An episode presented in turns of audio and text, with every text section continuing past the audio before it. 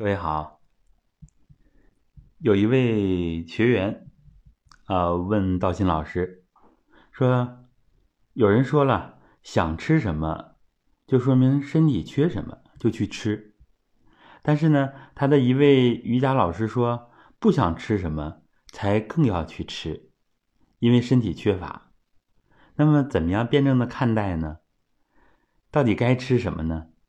啊，请老师给点意见。”其实这位同学，他已经找到了答案，因为他用了一个关键词，就是辩证的看待。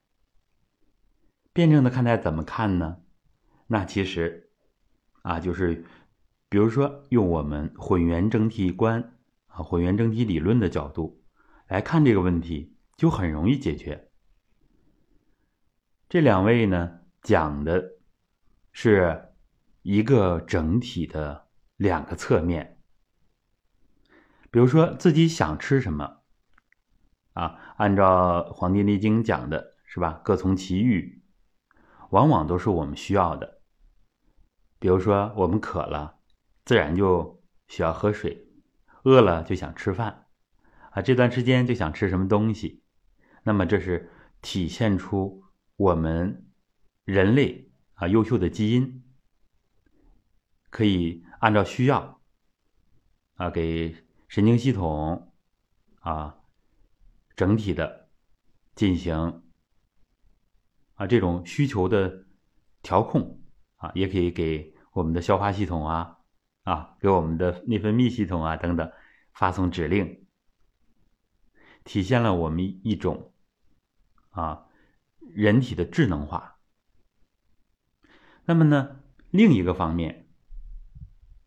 就是我们不爱吃的东西，其实确实是，往往是我们人体需要的。为什么？因为不爱吃的东西，我们可能长期不去吃它，这样的话，我们人体真的可能是缺少啊这一类的食物。那么，到底应该怎么吃东西？现在呢，公说公有理，婆说婆有理，呃，各种营养学。营养观念啊，有的是千差万别，有的甚至是针锋相对。怎么看待它？那么我们学过健康管理师都知道啊，有一些朋友也清楚，有中国啊居民膳食营养宝塔，这里边给的一个建议，我觉得非常科学，就是呢。每一天和每一周都要有一定量的食物，那不能种类少了。那么实际上非常简单，那就是我们要均衡饮食，不要过于偏颇，想吃的去吃，不想吃的也吃一点，让我们的食物多样化。那么按照混元整体理论。啊，其中它就融合了中医学的观点，那就是食物呢，寒热温凉，它的属性不同，怎么让我们的五脏平衡？别这个有寒不敢吃，是吧？那个热性的就多吃，那么寒热它会中和的，啊，当然如果偏寒的体质，寒凉的东西少吃一点，没关系，不要一点都不吃。因为寒和热它会去中和的，阴平阳密啊，这样才行。所以很简单的一个道理，我们再从另一个侧面给大家分享一下：关于饮食要均衡，食物的温度也要适中。啊，最接近我们人体的温度呢，当然是比较好的。我们不需要啊过多的能量。去浪费在过热的食物啊，还要啊让它变凉一点啊。过热的食物还容易烫伤我们的消化道黏膜，过凉的食物呢也是刺激我们的黏膜，我们还要用体温把它温暖。所以呢，就是又一个饮食的原则，就是不要过热，不要过凉。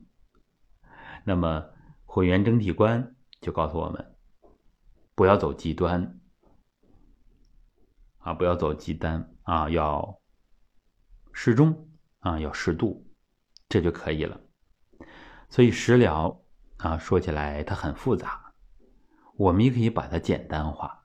我们掌握一个总的原则，是吧？大家看，什么东西都可以吃啊。